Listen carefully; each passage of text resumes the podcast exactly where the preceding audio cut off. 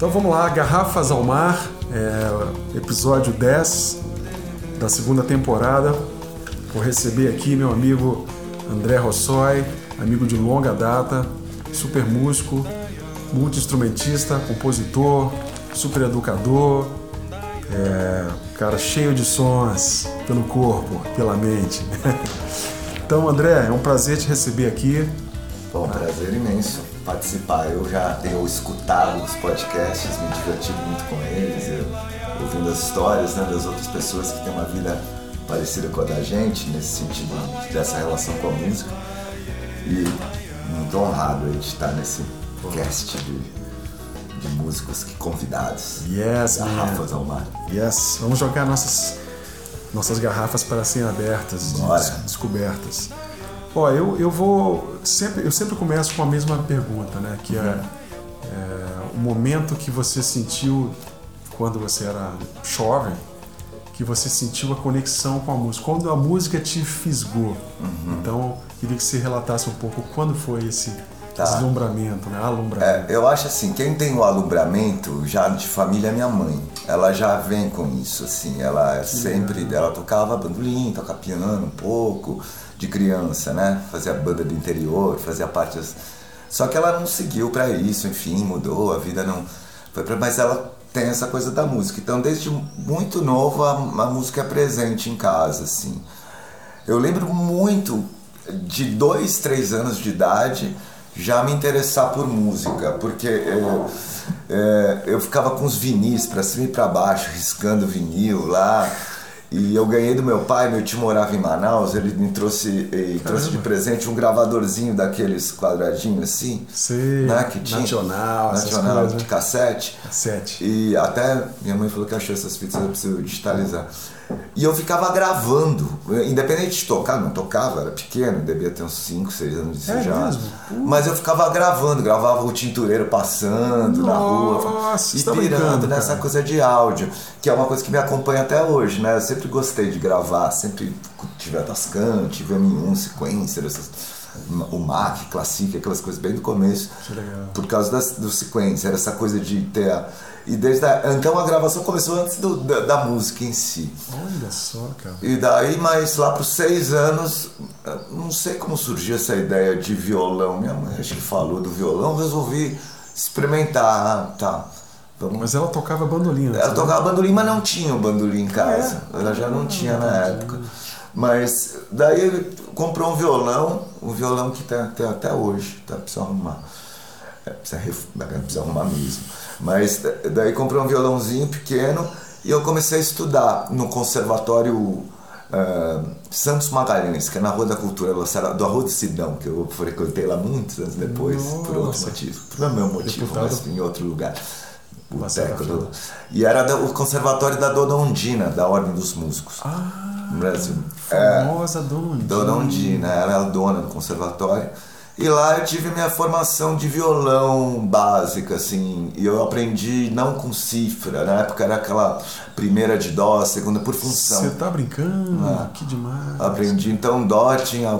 Por função. Por função, né, era. Mas era complicado pra, no começo, porque você não entendia a função exata, né? Eu ficava decorando um monte de nome, primeira de dó, mas por que que a terceira no outro Preparação. Né? Preparação. Eu aprendi desse jeito. E daí eu foi um começo meio assim, porque eu, sou canhoto, né?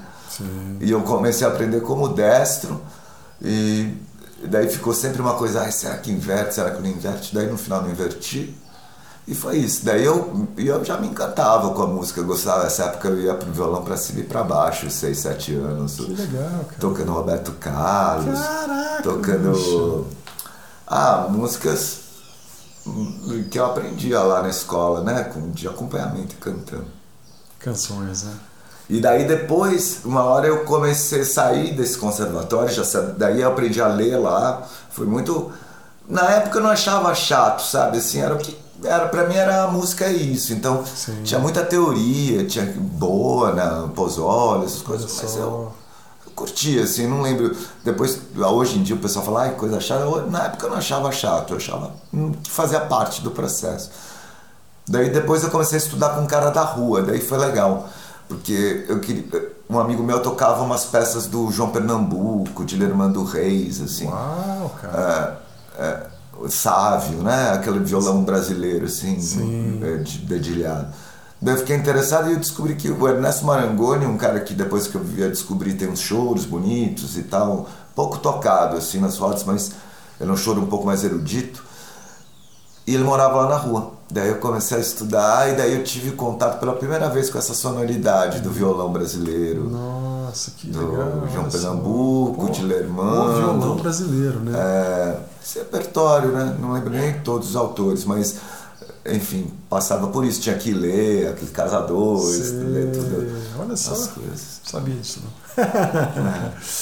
e como é que foi a, a caminhada para a descoberta da guitarra, a pré-adolescência? Como é que foi esse? Daí foi no, veio no, no rock and roll, né? Eu peguei. Eu, eu lembro que eu estava no oitavo ano, devia ter 14, 15 anos, teve o boom do rock nacional, né? Acho que várias pessoas que, que você entrevista acho que são influenciadas por Sim, isso. sim. Nessa época, é, eu comecei a curtir rock. Eu, eu- eu vi um dos primeiros shows do Paralamas aqui à tarde, numa matinê, e eu pirei. meu. Quando eu vi o Herbert tocando, o trio, aquela. Putz, bicho. Falei, velho, o que, que é isso? Que legal, cara. Daí eu já tinha, gostava de Police, começava a ouvir Police, falei, eles fazem um som igual, meu, eles fazem muito parecido. Daí começou, daí eu comecei a gostar de em show. Eu comecei a ir em show pra caramba. Eu vi Kid de Abelha, eu vi RPM começando, eu vi Titãs lá no eu vi Barão Vermelho, Plebe Rude, Zero, tudo isso eu vi ao vivo, assim, eu vi aqui em São Paulo, eles vinham tocar na Sim. Pool Music Hall, lá em Pinheiros. Que legal. E no rádio, é Pool Music Hall e outro lugar era o Rádio Clube, o antigo que virou Bar Avenida depois e hoje Ah, desmontou, né? Esse ano desmontou lá o lugar. É, daí eu vi vários Ultra Rigor, Lobão. É, Sim, a galera- Tava no meio vendo aqueles que. Eu queria tocar que nem aqueles caras, ver aquelas guitarras. Não tinha guitarra, não tinha Teodoro Sampaio ainda, só tinha Aleimar lá no centro. E eu via aquelas guitarras, aqueles pedais, o pessoal do. Quem tinha muito pedal, assim, o pessoal do metrô, aquele Ah, francês trazia os pedais pra cá, não sei o que lá. Daí eu comecei a tocar guitarra. Que Daí legal, tinha uma banda que chamava é, Pretérito Imperfeito. Caraca. Tocava. A gente gostava de rock pesado, assim, a gente gostava, quer dizer, não pesado, hard rock, né? De. Purple, CDC e tal. Mas pra tocar nas festas a gente tirava, tava na época da New Wave, então a gente tirava. Tears for, Tears, for Fears, tirava. Pô, que maneiro. É, que mais? Tudo aquilo lá, Pop, é, B52, o pop, o pop da década de 80 era é, The chique, Cure, né? né? aquela meio dark, The Smiths, The Bunny, coisa que eu gosto até hoje. Eu acho um, um astral muito legal dessa época, me remete a coisas muito boas. Que Assim. interessante, cara. Som. Pô, maneiro, cara. Bom, você já adiantou um pouco essa, essa coisa dos professores, né? Mas É. você falou como, em relação ao violão. E como é que foi a, a- a tua coisa do estudo com a guitarra? Putz, né? começou com um cara que eu nunca mais vi, até gostaria de contatar ele, que era o Selmo, lá na Travessia. A Travessia foi onde que eu conheci o Barba. Então é importante essa escola. A Travessia era uma escola que, aqui de São Paulo, que era no centro, não estudava nessa época, acho que era no centro, não lembro agora, mas não era em Pinheiros. Mas estava o Nelson Aires, na Osete, estava esse povo ainda novo, que dava aula lá. E era do Rica. O Rica era tio do, do Bob, que fez o Unicamp, da flauta. sei, sei. Ele era o dono da escola. Ele tava. Conheço, Ricardo. O Rico. Conheço. E ele era um, um cara muito legal, assim, juntava muita gente. Tinha o Celso, tinha o, o guitarrista que dava aula pro Barba e o Selmo. Eu gostava de rock, eu queria aprender a tocar que nem o Van Halen nessa época. Tirar o Eruption, Ah, aquelas tem uma coisas. história do Japinha Tio Tio Hands. Então daí, daí comecei a ouvir e começou o Tio Hands com a história do Van Halen. Quando eu conheci legal. o Van Halen, eu não acreditei que eu falei, meu, isso é do outro planeta esse, esse som aqui. definitivamente. E o cara tocava tudo, meu, ele tinha ele escrevia nota e tablatura embaixo uma fluência muito grande esse guitarrista e tocava aquelas coisas de alavanca harmônica. Caraca. Ele sabia fazer tudo. E eu fiquei apaixonado por aquilo. Que legal, cara. Não, nem aprendi a fazer direito, mas ele fazia. E eu comecei com essa história de rock and roll. E daí comecei a tocar guitarra por causa do rock, vai perder as pentatônicas, aquele universo rock and roll. E daí um dia foi um professor substituto, que ele não pôde ir, e veio um outro cara. Sim. Que ele falou, ah, beleza, você tá mais ou menos sabendo o que está acontecendo aqui dentro dessa linguagem, ah, vamos tocar isso. E ele colocou uma partitura, primeira vez que eu vi um real book na vida, ele colocou o Blues for Alice do. É, pra tocar assim, meu, eu não conseguia tocar dois compassos sem enroscar, assim, não entendia nada, os acordes, a melodia, ah. não te fazia parte do meu universo. Quebrou referência. Daí, ele, daí eu falei, nossa, que legal esse som. Daí eu comecei a. a daí ele me deu duas aulas voltou o céu. Daí eu falei, meu o cara me mostrou uma outra coisa que, que eu que queria demais, entender um pouco. Cara. Daí ele começou a explicar mais e ver essa viagem com harmonia. Mas quem foi meu grande professor de harmonia nessa período foi o Ricardo Brenck. Depois eu fui para o espaço musical. Ah, que demais. Daí é onde aprendi todos os modos, as, as tríades, foi com ele, antes que de ir para o Unicamp. Né? Eu lembro que é, hoje eu conheço o, o, ele, né? Mas eu lembro que você falava muito do Zé Roberto também, né? Pô, o Zé Roberto foi o meu primeiro professor de guitarra. O Zé Roberto é um cara que eu adoro, foi meu grande mestre. Assim. Que legal. Ele é muito calmo, ele Sim. é um cara, figura que. Boa. Lá demais, foi um professorzão assim de. Eu fui ter aula no espaço, depois fui ter aula na casa dele, lá na saúde. Olha só. Ele me apresentou o Wes Montgomery, o Jorge Benson, o Tal Falo. Que chique. O Barney Kessel, foi tudo ele que me mostrou. Os mestres. É. E o resto quem me mostrou foi o Bud depois. Que legal. cara. Jim Hall. Pô, que maneiro, cara. Então já vamos mergulhar. Acho que já, já deu uma introdução aí. Você. E, né, nós encontramos a Unicamp, né? Pô. E como é que foi é, é, é, é para você essa. Quando apareceu o curso da Unicamp, que era o primeiro curso, né? Como é que foi a entrada? Como é que foi ah, essa mudança para Campinas? Foi louco, porque eu entrei muito novo, né? Entrei com 17 anos, eu fiz 18 já na Unicamp. Eu não tinha, não era nem maior ainda, porque eu passei na faculdade. E eu não sabia que ia passar, porque era o primeiro ano do curso Sim. e eu tinha feito a prova de aptidão, né? De proficiência, de Sim. guitarra no caso. Toquei All of Me, eu acho, Two Hands. Two hands que é. legal, cara. Daí, mas só que na salinha de espera tinha o Bud e o Alexis tocando, esquentando. Assim. Quando eu vi aquilo, eu falei, velho, eu não vou passar. Eu não vou, assim. Eu vi os caras tocando uma coisa que eu nunca. Né? E daí quando saiu o resultado foi meio surpreendente, assim. Acho que por eu ser novo e tal, tava tocando com uma técnica X, né? O professor era o Alberto nessa época. Lembro. E foi demais. A Unicamp, para mim, foi a escola. Foi lá que eu aprendi muito. Eu aprendi muito com os colegas. É, a gente já até Muito com, os colegas, com você, com o Bud, com o Alexis, com o Barba, muito. Barba a gente viveu o dia inteiro, né? Já estava aprendendo com Barba. É, é, tem que pontuar, né? Que a história de ter conhecido o Barba na travessia mudou minha, minha vida, a história da guitarra. Porque Sim. quando eu vi ele tocando, eu falei, menino, assim, moleque, tocando daquele jeito eu falei, velho, meu, o negócio é, é sério, assim, né? Eu, que legal. E daí a gente se aproximou e ele me. A gente tocou muito junto, então ele me ensinou, estudamos muito juntos, né? Oh, isso, isso é o grande lance, né? Assuntos, né? assim. A prática de, né, de você ter o outro referencial, cada um trazer o estudo é. de. O duo de guitarra é muito isso, né? É. Né? Uma troca, é um aprendizado né? A gente fazia no Fidalga 33, eu e o né? De ah, Du. Que legal. Ah, onde fui tocar depois, né? Você, você me indicou. É, a gente né? tocou né? lá, era um bar gostoso, né? A gente é. tocava lá, às vezes não tinha ninguém, né? Mas é, até era melhor, a gente estudava lá, botava umas coisas diferentes.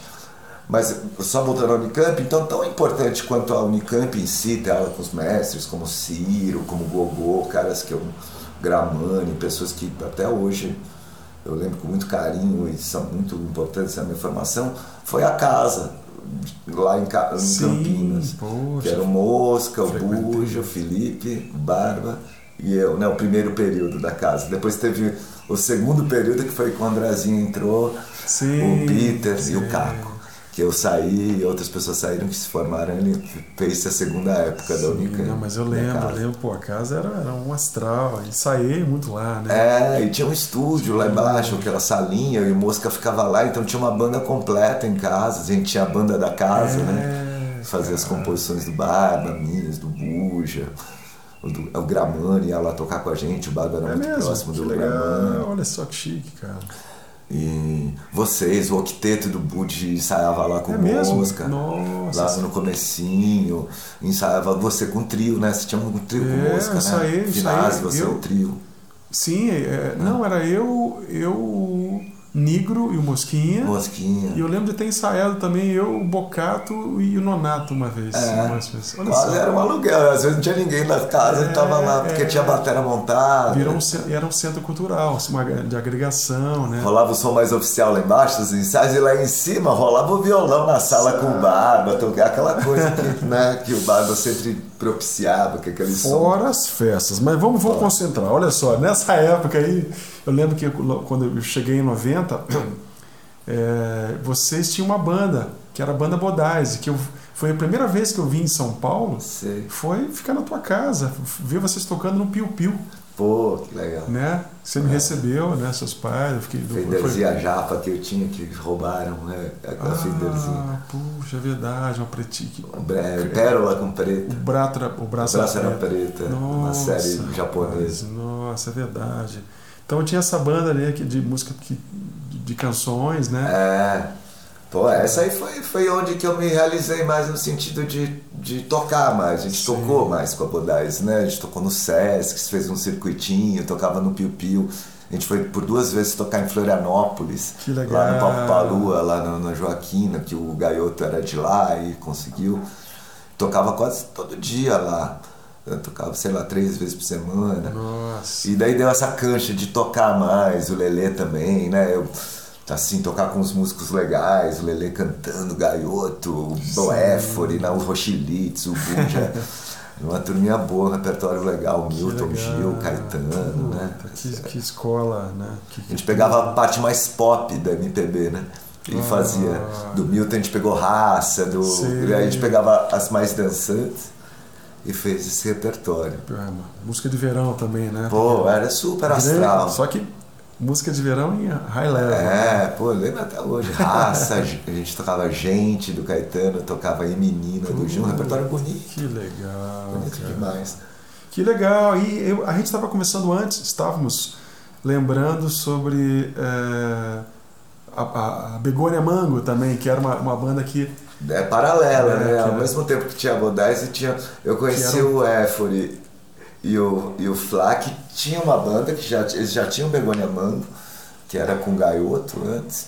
E tinha essa coisa, principalmente de umas harmonias que o Flávio fazia, que eram bem diferentes do tradicional, de pegar o violão e fazer umas progressões muito diferentes, assim, não era nem com os acordes complicados, mas o de jeito que se desenrolava a progressão Sim. harmônica era muito diferente.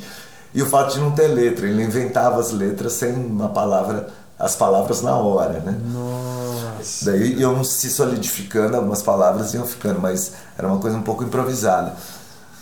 E daí eu entrei na banda e, e daí com a minha entrada eu também acho que foi para um outro lugar o som, ver essa coisa mais da guitarra e, e, eu tive a oportunidade de experimentar umas coisas que eu gostava e nunca pude tocar, que era uma coisa meio Robert Fripp, uma coisa meio Andy Summers com Guitarra efeito. experimental. Eu lembro que você tinha um zoom pequenininho que acoplava na É. corda, que era um must, assim, uma coisa É. multi-efeitos, assim, era uma coisa bem ímpar. E o som era bem diferente, distinto, né? É, é. Então é isso, né? Eu acho que a, a coisa da universidade, é, além de tudo que você mencionou, é a coisa, é a época da experimentação, né? Pô, super, eu, tipo, muito, né? Eu acho que ia todo mundo experimentando, né? Cada um procurando uma Sim. linguagem, né? Eu acho que eletrochiados, essa não Eletro, É, a gente, a da casa sempre entrava com uma, um absurdo. Mas é isso. E, assim, o que foi... A única coisa da Unicamp, que eu acho que depois eu acho que ficou melhor, depois que o tempo que ele saiu, era essa relação com a música brasileira, né? A gente acho que por estar começando o curso, eu achei que era muito baseado nos métodos americanos que estavam mais Sim. organizados, né? Sim. Então, Will Books, métodos da Berkeley, Joy Pass, aquela coisa. Eu lembro dos livros que rolavam, era bem com a, a bibliografia do jazz. E, e daí, isso depois eu tive que correr atrás, né? Porque ficava, pô, legal, a gente toca isso, brinca com isso, mas a realidade da, do, do trampo era outra. Sim, sim. Né? É, é. Somos brasileiros, né? É, então daí teve que rolar um estudo posterior. Sim.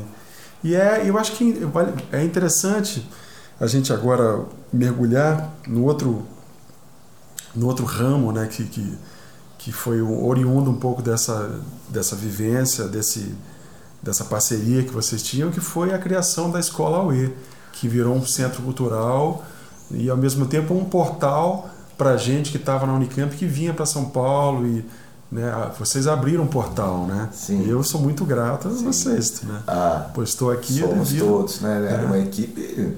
Se a gente falar quem deu aula lá e quem passou por lá, é. né? É invejável, assim, no, no, sentido de, puta, muita gente é legal, né, assim, né? Mas, é, na verdade, a história veio assim. Eu voltei para São Paulo, né, da Unicamp, e eu era novo ainda, não era inserido no mercado de tocar, assim, dava aula já em algumas escolas, mas sempre um pouco infeliz com as aulas, no sentido de, por exemplo, eu tinha aula no espaço, eu gosto muito do espaço musical, devo muito ao espaço musical Gostamos. Ricardo Brem, mas lá eu tocava pouco, era uma coisa muito da percepção, né? Que, muito do perceber, que foi maravilhoso mas eu sentia falta de tocar. E a UE veio nesse sentido, Sim. de uma escola que a gente pudesse tocar com o professor, com o aluno, pudesse fazer som. Assim. É, poxa, tinha aquele violão na sala, Nossa. tinha uns workshops que a gente fazia, lembra? A gente fez com Malta, com Suzano, com a banda de Pífano, Naná. É, Puta, era muita era agitava muito, isso aí. Uma né? espontaneidade muito grande, né? É. Os encontros musicais. Ali. E uma galera que começava a ficar muito amiga. Então a secretária, a Meire, a Rô, eram amigos nossos, Sim. mais do que funcionar, elas estavam juntos, na mesma Sim. barca. A gente estava juntos, professores, muito professor tocando com aluno, é, né? Verdade. E daí surgiu o Barbatux lá, um pouco disso, né? De, dessa dessa vontade de tocar em qualquer lugar, né? Sim. Que o Barba tinha demais, né?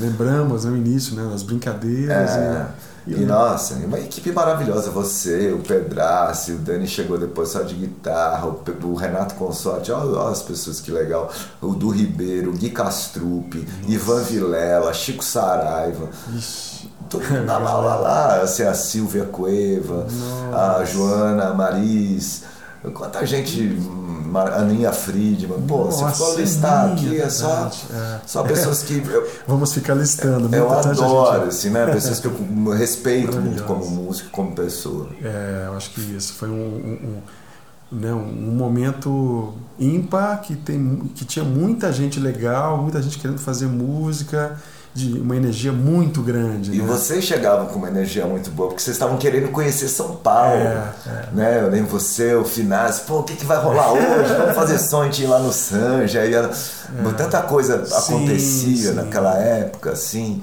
né? Tinha um Supremo, a Orquestra Popular de Câmara do Benjamin começando, a, a, Mantiqueira tocando no Supremo. Nossa, era um ambiente. Tocando no Vou Vivendo. Vou Vivendo. Era uma, um ambiente, né? O Pau Brasil, Hermeto Pascoal, Nossa. o Fusion pegando fogo aqui. É verdade. Outros tempos.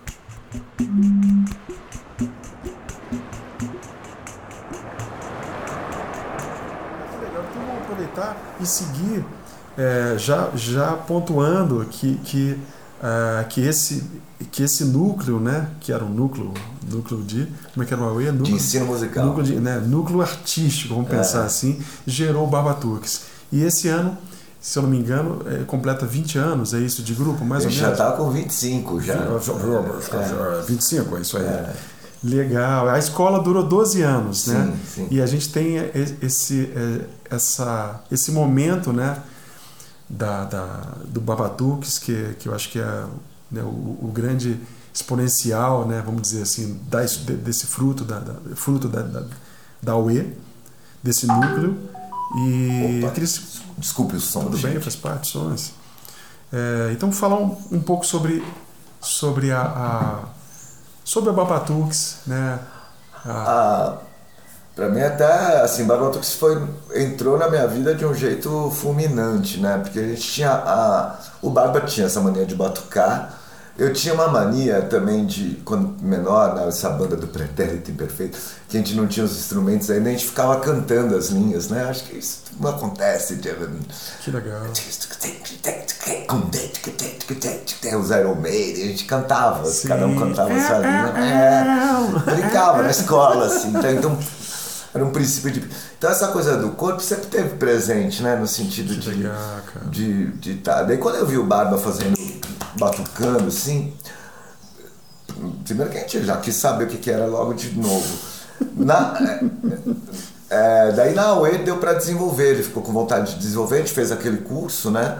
Para as pessoas lá da UE inicialmente. Sim. E daí foi fixando uma turma que acabou virando o grupo Barbatux, porque começamos a tocar na apresentação do Gaioto e depois o Benjamin chamou pra gente fazer um projeto lá na casa aquela a casa que ele tinha sim, de cultura sim. junto com a Renata Melão. Pô, eu lembro então quando vocês, porque o lançamento do Gaioto, eu fazia parte da banda, eu lembro quando vocês, naquele teatrinho que tinha na. Piccolo, não no foi? Piccolo, é, é. Na, na Vila Madalena, lembro, pô, tinha uma turma muito legal. É uma bandaça do, do Gaioto, sabe? Você, o Tuto, né? Uma galera boa tocando. E, e daí foi assim, daí depois disso foi quando a gente começou a. A gente foi tocar na França, no Midem, em 2003. É, e fez lá e daí arrumou um show em Paris. No caso, tava lá, eu ia falar, pessoas que a gente conhece lá em Paris morando. Sim, um eu lá. encontrei com elas é. lá também nessa época. Daí a gente fez um show lá no Maroquinerie, em Belleville, e foi super legal. E daí começou essa história de começar a ir para Europa. Aqui no Brasil a gente fez tal cultural, também começou a, a por Barbatux fazer uma coisa diferente, né? Começou Sim. a chamar a atenção. E daí foi anos e anos de turnê e tal. É, Desvendaram o mundo, né? É. E, e, me ensinou muito, assim, o Barbatux me ensinou muito e mudou meu jeito de tocar, outras coisas também, porque é um outro tipo de percepção, né, que depois que... Sim, é, é outra, uma outra relação. Eu lembro que, que eu, eu, eu tinha muita dificuldade de coordenação, a coisa rítmica, né, uhum. no início, quando ele começou, assim, e, e é justamente, eu acho que essa, essa sacada, é óbvio que eu fui desenvolver por claro. outro, outras vias, mas essa sacada essa coisa que a cultura que a cultura cubana tem, né? Que a primeira Sim. coisa os caras tocam instrumento de percussão, Dançam, a sacada rítmica né? realmente é, é, uma coisa é, é, ímpar, né? Assim, de, de é. Me aproximou do universo da cultura popular, né? Porque o primeiro show que a gente fez com o Barbatux, o Corpo do Som, foi muito baseado nas culturas populares. Nessa época eu estava muito próximo do Nóbrega, do Brincante, do Sim. povo aqui. E eu aprendi muito com o Zé Pitoco, com o Nóbrega, sobre os maracatu, coco, né? principalmente esse, boi, todas as outras, né? Eh, outras jonco, batuque, essas coisas. Ter contato com isso foi importantíssimo para mim. Pra, Pô, é genial. Cara. Então, a questão de descobrir as claves, né? Coisa que na Unicamp era, não, não, a gente não tinha esse material, assim, que cada Sim. ritmo tem uma clave, que como a gente tem que coordenar é. isso, a harmonia do, do ritmo. A gente estudou muito a harmonia melódica, né? Ai, na Unicamp. A gente estudava sim, lá, né? Sim. Uma harmonia avançada, puticaria, aquelas coisas super complicadas. Mas a harmonia do, da, dos grupos de percussão é uma outra harmonia e muito com uma história a ser respeitada, né? Que legal. E aprender um pouco dessa história foi Olha, super importante, né? Que bonito, cara. Nossa, tantas coisas me ocorreram aqui agora. Ah. Mas ainda, ainda na coisa do, do, do, Na coisa não, né? No caminho do, uhum. do ritmo, do Sim. pulso do ritmo, né? É, eu me lembro que, é, que vocês. É, você também. Eu acho que eu vou guardar. Guardar um pouco. Vamos. Desculpa. Tá. É, eu queria que você me falasse um pouco sobre essa, essa, essa trajetória do Babatuques e é, essa experiência de ter tocado nas Olimpíadas, no, no final de umas Olimpíadas, uhum, né? Uhum. uma coisa, é, porra, uma Grande, coisa né? alucinante, né? Uhum. É, de vocês é, fazerem a trilha de um filme né, que, que bombou mundialmente, né? E, e ao mesmo vou te perguntar três coisas ao mesmo tempo, tá. né? E como foi essa é, a participação no TED, né? No TED. Que eu acho que são ou seja, você está falando para o mundo, né? Uhum. Eu acho que é isso. Tudo bem que você tocar, né? É, pelo mundo, as tours são mar maravilhosas. Agora, você ter esse reconhecimento, né? De você de uma grande celebração, de um grande filme é, vinculado no, que vai ser é, vinculado no mundo inteiro e você falar sobre todo o processo é, educacional e descoberta numa plataforma como o TED. Pô, três lembranças super legais, né? As duas primeiras estão relacionadas. A gente, um belo dia o escritório funcionava aqui do Barbatu, que estava com Barba trabalhando, liga, tem uma ligação do Carlos Saldanha, que é o diretor, é o diretor e criador dos personagens do Rio 2, do Rio 1 e depois do Rio 2. Ele entrou lá na Fox, na, no Era do Gelo, né? E depois ele e daí eles querendo uma, uma música, eles queriam é, colocar o Baianá no filme. Baianá é uma música abençoada, assim, do Barbatu, que acontece muita coisa com essa música. Impressionante. E nessa época. E daí nessa época a gente deu a ideia, conversando com o Carlos, foi muito surpreendente, que a gente marcou um call depois, que tava eu aqui, o Barba e o Renato, conversando com o Sérgio Mendes o, o John Powell, que é da trilha, e o. O Sérgio Mendes. O Sérgio Mendes e o Carlos Saldanha, conversando com lá, até eu chamei o Renato, porque eu não, sei, não sabia o nível de complexidade complexidade do inglês que é ser, o rei Sim. fala super bem, então eu falei, ah, vamos fazer um núcleo aqui, a gente vai se Sim. calcando, né? Sim. E daí foi daí eles falaram, ah, legal essa ideia de compor uma música. Daí a gente abriu quase um, um edital dentro dos Barbatuques, ó, vamos compor músicas para levar para o filme. E daí compusemos, o Renato compôs uma música, eu compus uma música, o Barba compôs outra música, a Flavinha compôs uma música e a Dani compôs uma música. Foram as composições que saíram nesse período, quem estava inspirado compôs. E gravamos, gravamos aqui lá no Beto. A gente gravou meio um raft, assim, não, não produziu pra caramba, mas dava pra ter ideia e, levou para eles. E eles ficaram encantados. E eu não fui pra gravação, eu tava nascendo o, o Gil, o Alice, eu, eu não lembro. Eu tava com, com uma, uma, coisa com os filhos aqui, eu não fui. Uma coisa grandiosa é, estava acontecendo em sua é, vida. E daí eles estavam lá, eu acompanhando, ligando para eles todo dia e tal. E uma hora eles gostaram da música que eu tinha composto, que chama Você Chegou. E só que eles achavam que a música era cara de refrão. Ela começava no refrão, assim, ah. não tinha uma. Ah. E daí eu, e eu não tava lá para poder compor a primeira parte. Então o Barba, o Renato, quem estavam lá, tava meio tentando quebrar a cabeça para ver se conseguiu fazer a primeira parte. Daí o John Powell, ele pegou a música do Renato e colocou de introdução da, do, da música que eu tinha feito.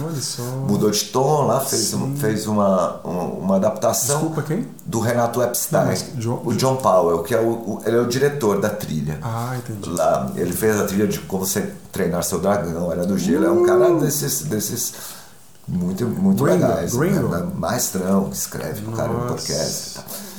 E ele fez, juntou as duas, ele mudou a harmonia Nossa. da minha música, que era um baixo meio pedal, ele colocou uma progressão harmônica para ficar ficou bem mais pop assim, do jeito que ele fez, bem mais chiclete assim.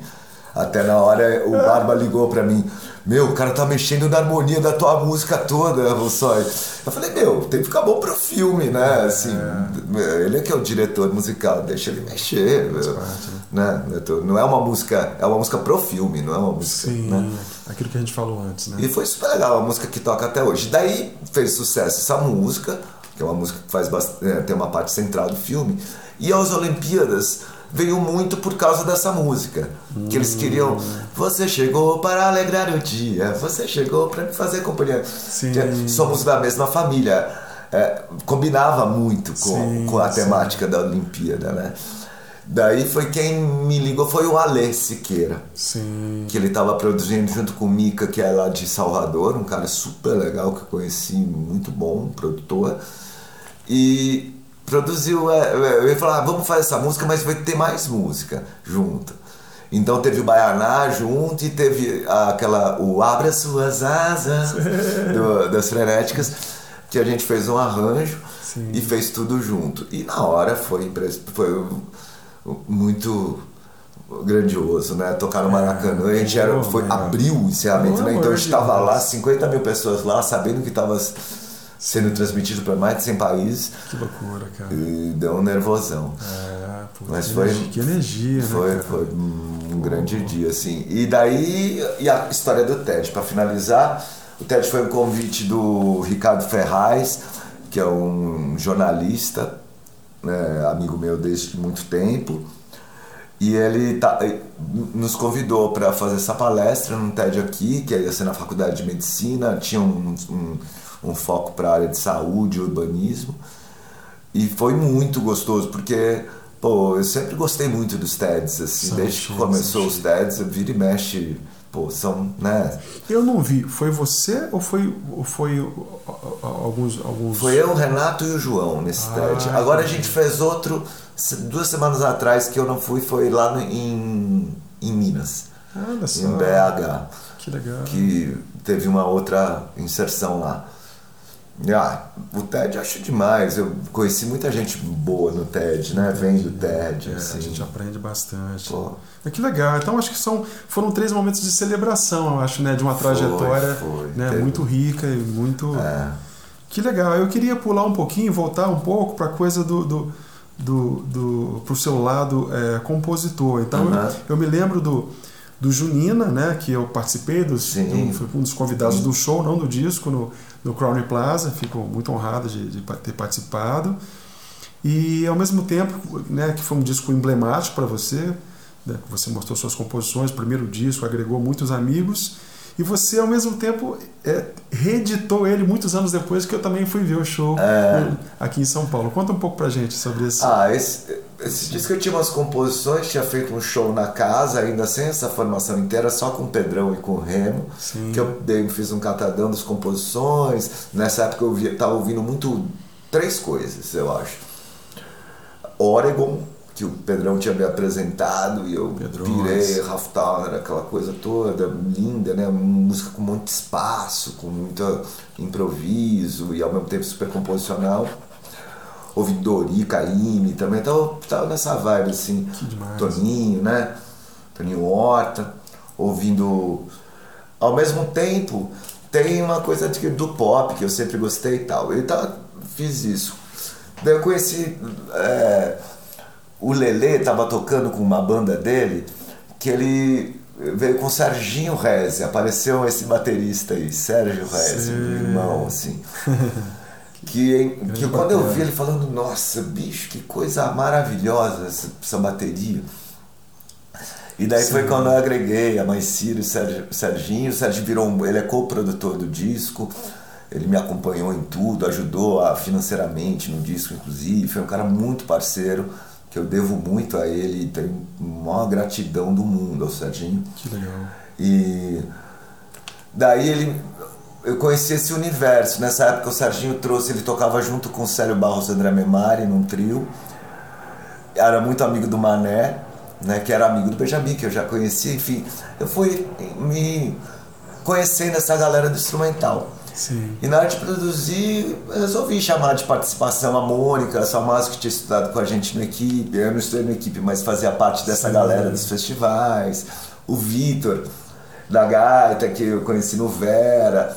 O Barba. Era muito afetivo, na verdade. Claro, mas né? é, né? O primeiro disco tem muito É, isso, né? muito afeto assim, das pessoas que estavam do lado.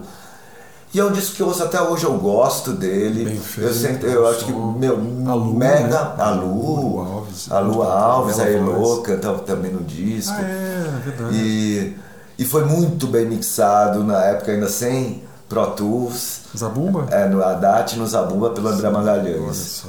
E, e, putz, é um disco que eu gosto muito. Daí de lá pra cá, é, eu sempre tive vontade de continuar essa produção de disco, mas o Barbatux começou a viajar muito, eu não Sim. parava quieto pra fazer.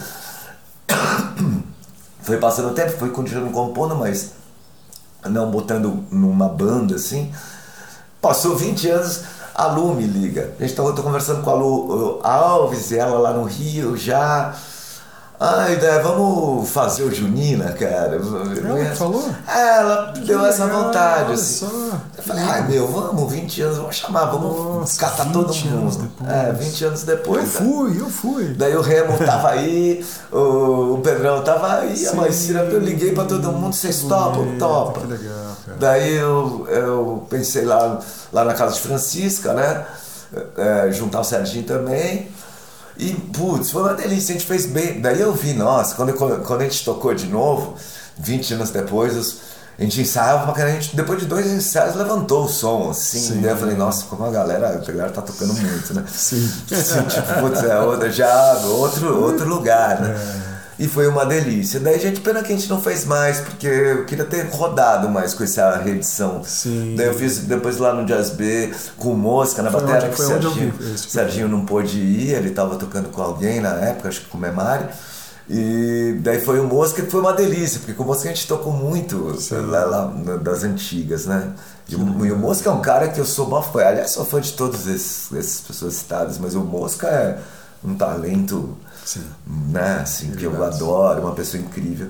E foi muito gostoso. tendo- E foi isso. E hoje são músicas que eu queria estar tá tocando ainda. Assim, se chamar pra tocar, são músicas que, que legal, pô. Tomara que logo, logo, né? Você é, também possa retomar e. Com outras né, e tal. Essas coisas a gente sabe, quando faz muita coisa, né? É, e é um som que tem um astral né? específico, sabe? Depois eu, eu tive, tem mais Sim. coisas mais pop, mais rock and roll e tal. Essa aí não, vai num lugar muito dentro, assim. Então tem que fazer um, um sentido, é, senão. Não, é muito bonito o disco, né? Senão não. não sabe quando se, se não tiver sentido, melhor nem fazer, sabe? Porque. Sim é muito pessoal mesmo, cada música ali, é de uma fase muito específica, assim. Que legal, que legal.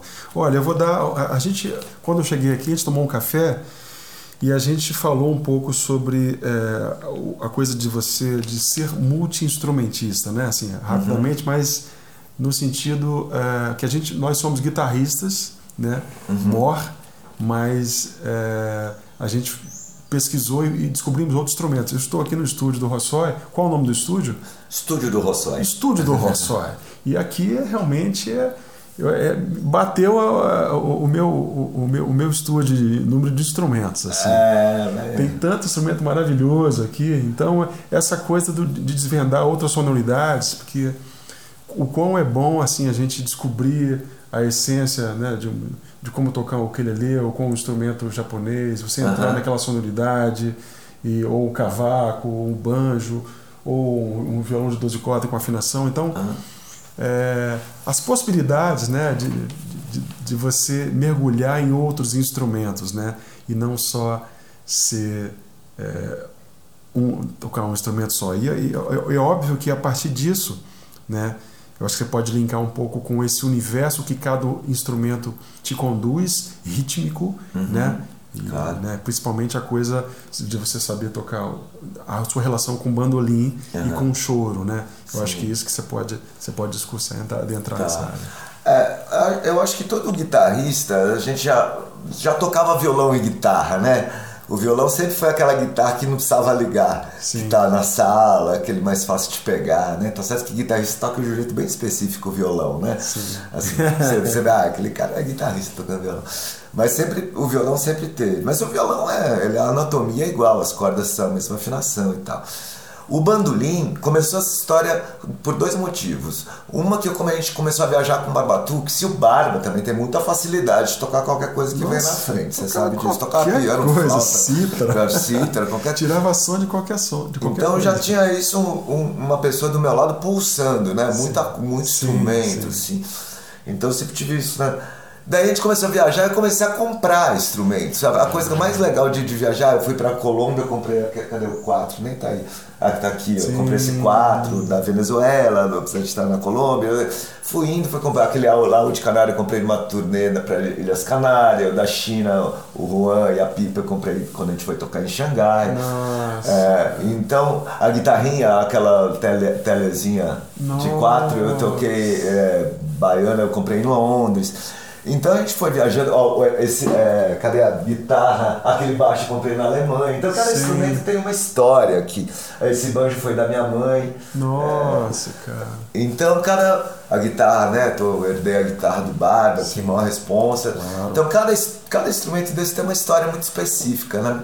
Esse banjo de carimbó, quando eu fui tocar no Pará. Esse aqui, ó, esse aqui é feito de pandeiro, é esse mesmo? aqui é ah, foi do mestre de carimbó lá. Caramba. Enfim, cara, o ukulele foi o Barba que me trouxe, me deu de presente, ó, o ukulele dos Estados Unidos, quando foi uma primeira viagem pro Barba que eu não fui, ele me trouxe o ukulele Caraca, de presente. Cara. Então, é, tem essa história toda, essa guitarra, essa Hofner eu comprei nos Estados Unidos, Nova York. Linda. É, então é isso, das viagens foi trazendo. Daí eu fui alimentando essa coisa. E o bandolim é mais específico. O bandolim, o choro, desde criança, eu tenho essa admiração pelo choro, apesar de ficar mais roqueiro e tal, o choro sempre. Eu ia em roda de choro, eu não acreditava nos caras socando. Via lá no Vou Vivendo, os caras. Falei, bicho, como os caras tocam desse jeito? Era, era, é, eu não entendia, né? era lindo demais, virtuoso demais, ao mesmo tempo agradável, era tudo de bom, né? Daí foi numa viagem para Bahia que eu peguei um bandolim, eu não nem lembro emprestado. Viagem de verão. De verão, tava o Remo, Camilo ah, Carrara nessa viagem. Que legal. Eu levei o songbook do Pixinguinha e comecei a tirar algumas melodias na, no bandolim, a gente ficava tocando lá.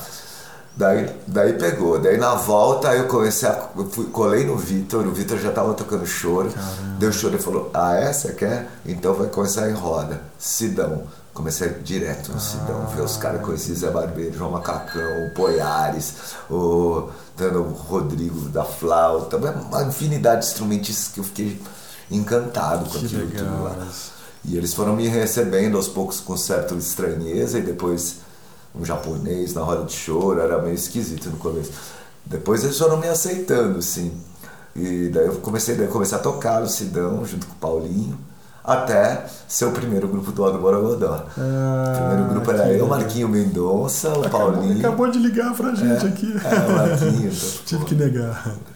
o, o Rick, que faleceu, Rick? E, é, eu tocava pandeiro. E era- ele tocava na barca nessa época também. Ah, acho que eu lembro dele. Eu- Acho que era primo do Marquinho. Ah, é verdade. E. Bom, a gente tinha um grupo que tocava na calçada lá, o boteco era o corredor. E daí foi mudando, entrou a galera Will, do pessoal. Daí eu comecei a tocar com os, com os caras que estavam estudando choro, mas já estudando bem mais que eu, Poleto, os caras que estavam mergulhados no choro.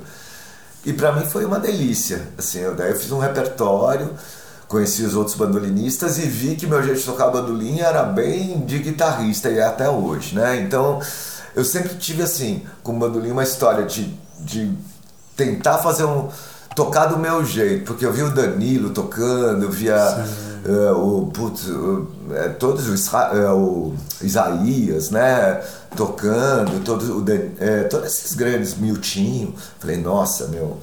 Então eu fui pegando um jeito de tocar bandolim e depois eu levei a guitarra pro O, né? Que legal, Que quando entrou o Douglinhas, que ele entrou com a bateria, Assim. Daí eu falei, ah, e o bandolim sumia lá, meu. Eu não conseguia ouvir o bandolim. Quando tem tambor é difícil mesmo. Daí eu li- comecei a levar guitarra. É, daí, é, daí eu criei um. O Cristiano ficou com um som específico, que é um grupo de choro que tem bateria e guitarra. Que legal, mas é lindo. Gra, pô, graças E a Deus, Anaí né? Nossa- cantando todos. Aí entrou a Anaí, Nossa. que daí foi Que né, legal. companheira desde a Unicamp, quando a gente se reencontrou no Cristiano. Foi uma delícia, uma pessoa que, putz, eu acho Super que vai- cantora, né? E, meu, Astral, afeto, astral. é, astral pra caramba. Maravilha. Cantora, meu, cantorona, né? Canta muito. Que legal, Repertório cara. gigante, assim. Demais, uma delícia. Aprendo demais. Lá eu sou. Lá eles são meu meus professores. Eu- E, e quantos álbuns você, você tem? Você tem o Junina, do seu Tem o autoral, Junino, tem o Cochichando. tem o do Cochichando. Agora, eu como produtor, eu tenho eu produzi o do Dagueira, que foi uma coisa, um duo muito legal, que teve participação do Ginga, do, é, do, do, do Benjamin, um disco muito bonito. É, produzi vários discos do Barbatux, daí isso, é, com Barba. é, fiz parte da produção do Corpo do Som, daí o seguinte é esse, produzi mesmo, eu, Barba e. Bruno, a- é, o Tumpato, a gente produziu por faixa, daí eu, eu fiz uns discos, gravei uns discos agora pro André Magalhães, tocando todos os instrumentos, foi muito legal. Olha só. É, eu não tenho uma discografia muito grande não, porque isso é uma coisa que foi eu, eu deixei de ter esse tempo pra, agora eu quero voltar, agora eu Sim. vou gravar um milhão de tudo. quero gravar tudo, porque eu tenho muita coisa guardada. Sim. E eu quero dar vazão a isso e tal. É, aquilo que a gente falou, da, da- né? Você falou, pô, você tá compondo? Eu falei, pô, eu tô. A vida tá para outro lugar, né? Outra toada, porque ao mesmo tempo eu tenho, que- tenho que dar vazão a que eu já tenho, Pois né? é. Porque senão você fica só também só, Só abrindo arquivo, é. colecionando, É. né? né? Tem que realizar, né? Tem que, então. Daí eu, Temos. eu- eu- É assim, eu, eu sinto falta, falar a verdade, hoje em dia, de ter uma banda, sabe? Banda. Assim, sabe? Que não é só minha, não é só de ninguém. Eu- eu- faz tempo que eu não participo disso, onde que os pesos são Sim. meio parecidos, onde cada um leva uma música. E a gente faz um negócio não só teu, uma coisa do coletivo. Depois da pandemia eu fui ficando com mais vontade. Entendi. Né? Fica aqui, ó, tô querendo fazer uma banda, quem quiser procure. Claro, mas tem É. aí, tem o, o aboio com o Ah, boa, Bonfim. com o Lelê. É, como guitarrista, né, fiz, trabalhei com a Lívia Matos, que foi uma experiência incrível, eu gosto dela, eu gosto muito dela.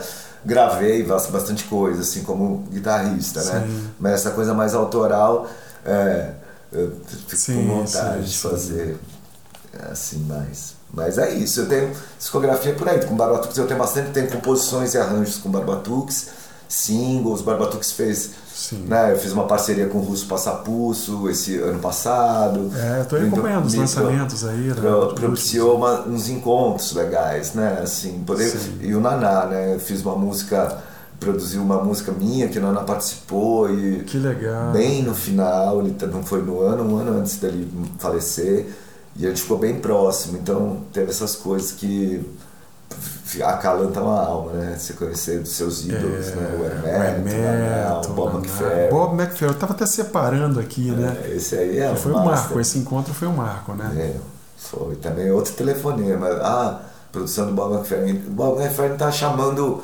vocês pra no show no municipal, ó, não tem cachê, mas eu falei, o quê?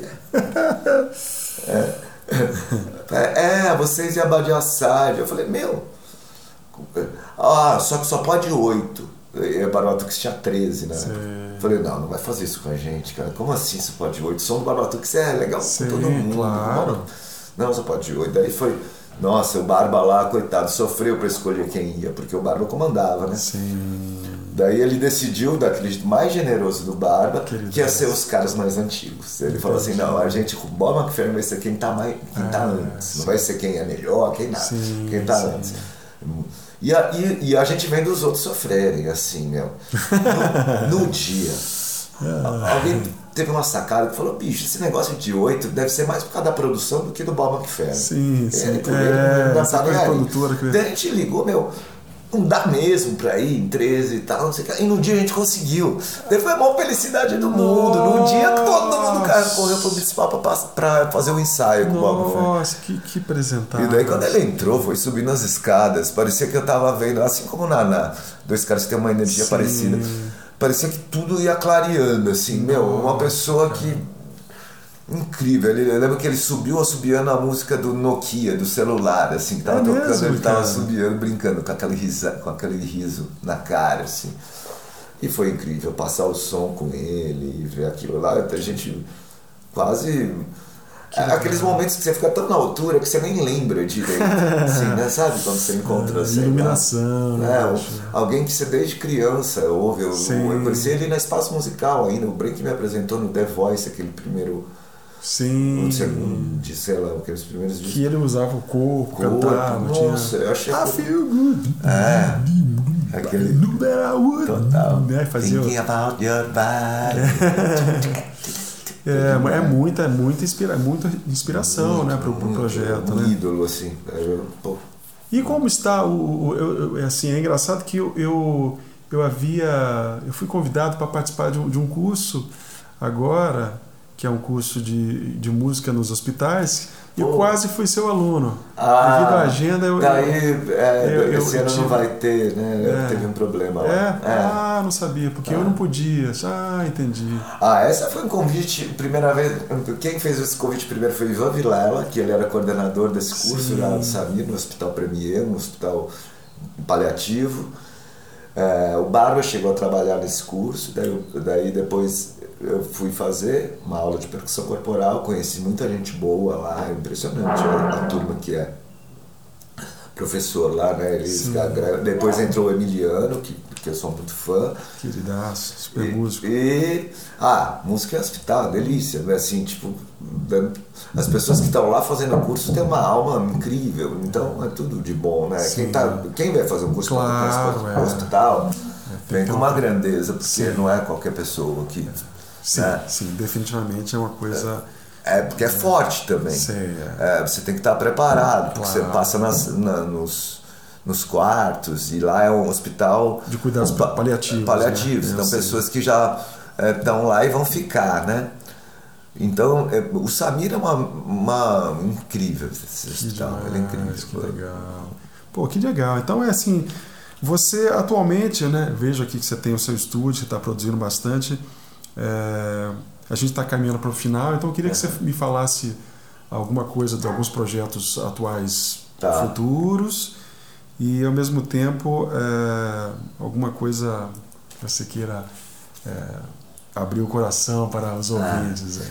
Ah, ah eu tô desde uns anos para cá eu tenho feito bastante trilha, né? trilha, é, isso como Barbatux, fora do Barbatux também, trilha para coisas específicas. É, esse ano, dois anos que eu tenho trabalhado na trilha de um longa, que lançou agora, do Ale Abreu, que foi o que fez Menino Mundo.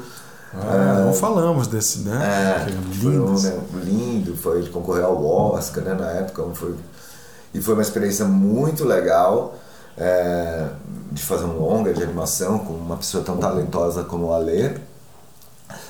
Tenho feito outras trilhas também, mas algumas comerciais, outras para institucionais. É, e isso amplia para mim esse universo de timbres, né, de relação com a música de trilha, né?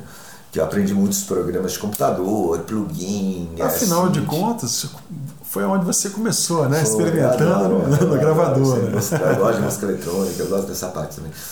Daí, é, bom, eu te, e, e dessa coisa, eu tenho um projeto que eu sempre quis fazer, e eu, eu, essa aproximação com a animação para mim é, é meio natural, que eu amo desenhar também, né? Ai, eu gosto, eu fiz projeto gráfico, trabalhei como ilustrador né, um tempo. E eu, eu tenho, tenho, muita vontade de juntar mais esses universos do desenho e de, de projeções com show. É, tenho bastante ideia na cabeça. Eu tenho uma, é, o, o, próximo projeto que eu gostaria de fazer é uma coisa um pouco mais pop do que, do que os trabalhos anteriores que eu fiz, que eu tenho muita ideia nesse sentido e tenho escutado alguns sons que tá me abrindo muita cabeça nesse sentido para música mais pop no sentido não é nada pop na verdade perto do pop que toca hoje mas com uma linguagem pop Sim. né de uma bateria mais marcada. De ser canção eu, também? Ser canção mesmo pode ter eu faço algumas letras mas é, com a forma a da forma música canção, a forma, pode a ser forma canção né? exatamente. eu penso assim. Tem, tem algumas coisas que eu tenho escutado que Putz, e ter ouvido umas guitarras diferentes aí que eu tenho vontade de estudar mais, praticar mais, assim, entrar para esse universo dos timbres, né? Que eu sempre gostei dos pedais, desde a Unicamp, de, de plugin, pedal. Então tem essa viagem. Tem uma coisa que é deu com violão em casa, que tem a ver com Junina, que são músicas que saem quando eu fecho o olho, eu não penso. As músicas do Junina todas saíram assim, não é uma coisa cerebral. Música do corpo, como música diz do... Rubem Alves, o corpo é. fala. e tenho feito, a Orquestra do Corpo tá, pediu uma música para eu fazer de orquestra para corpo, eu estou quebrando a cabeça aqui, está sendo muito legal a experiência. Uau. É, de pensar no corpo, né? Como eu sempre pensei, assim, com Barbatux, mas por um grupo maior. E é isso, tem muita música, estou aberto a parcerias, gostaria de fazer mais parcerias. Com Barbatux fiz algumas parcerias com o Elo, fiz com outras pessoas, que com letra. Super na troca, que nem eu te falei, assim, eu queria trocar mais, sabe? Eu tenho, passei um tempo, tenho muita coisa Entendi. sozinho. E hoje em Temos dia, que trocar. Né? É, tocar mais. Tocar, trocar. Acho que quando você toca com outra pessoa, você é obrigado também a entrar no universo dessa outra pessoa e ser mais generoso, né? Porque quando sim. a gente está só com a gente sim, mesmo, sim. quase você sabe que, né? Você é muito previsível você com a gente mesmo, porque a gente tá lá no nosso universo. Quando você ter esse contato, seja lá como for, seja um cara do jazz, seja do, do rock, seja um cara Sim. que nem é músico, mas você troca. Isso muda seu som, né? Você é. vai criando novas possibilidades. eu estou querendo fazer mais isso, sabe? Fazer mais isso, tá mais aberto para para fica de novo convite aí para quem Massa. quiser dar um toque super assim Claro que para fazer um projeto mais longo, o tempo da gente, né, com aula, sim, sim. com produção e tal, mas eu estou muito querendo fazer isso. Ter, tocar com a molecada também, tem uma molecada vindo aí que é sempre massa, a gente aprende muito com mais novos. Eu acho que essa coisa da música, fazer com que a gente aprenda com o mais velho e com o mais novo, sim. é muito importante. A gente, em música isso é muito legal, né? Porque de repente vem uma geração do choro aí que nem veio há uns anos atrás. O Fábio Peron, o, o, o Henrique, o Jean, uma galera, né, o Leozinho. Você fala, nossa, olha que coisa. Agora já tá vindo outra. É. Daí você com os mestres, né? você, você tem. Meu. Então, essa coisa meio multi, multiverso, citando meu filho.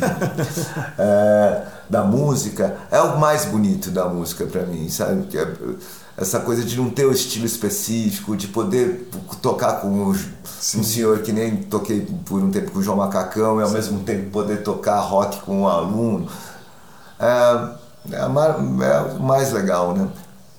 Continuar aprendendo, né? Continuar aprendendo, porque a música não acaba nunca e a gente vai ter que aprender sempre, mas é isso. É, procurar trocar mais, assim, é uma coisa que eu quero. Eu tenho tenho muita música, né, Eu tenho bastante música que mesmo legal. engavetada. Hoje, né, as gavetas são nossos HDs, né?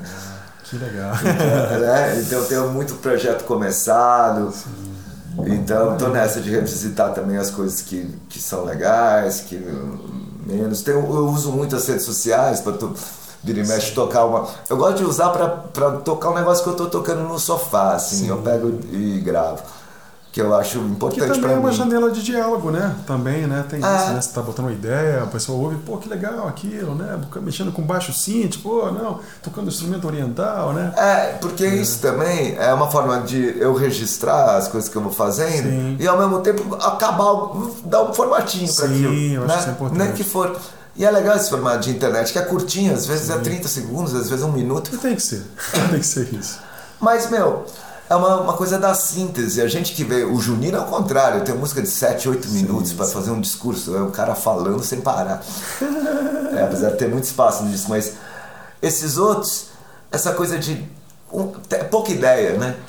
É, é assim, é, mas outros tempos, né? É, é, e pá, e direto também é interessante. Sim, a gente aprender a é o que a gente começou. Eu acho que a gente poderia delongar essa conversa, uhum. mas é é, as linguagens atu atual, o momento atual, como a música anda nas redes sociais, nas plataformas, é diferente e a gente tem que interagir com isso né? e não se achar um weird. Achar, achar é. o seu lugar e a maneira de é. dialogar, né? A gente põe a Kind of Blue pra ouvir ainda, né? Yeah. Gente... Sim. É, é que é importante, né? Eu sinto falta da molecada de ter paciência de ouvir um, um som com discurso longo. Sim. Né? É, Acho que nos séculos passados ouviam sinfonias de não sei quantas horas, depois a gente que, que ouviu muito progressivo, a influência do progressivo, claro. do jazz, do é, jazz. É um momento, né? É, é um momento, e, mas a gente sabe. Aquela, né? né? apreciação musical, ouvir, o tempo de escuta, é. o tempo de você lembrar do que você escutou e você ouvir a música na cabeça e falar nossa, olha pois só, é. né? É. E é um pouco diferente do, desse, dessa loucura. Mas, mas... mas é engraçado, porque você vai, eu dou aula para molecada, para adolescente na escola.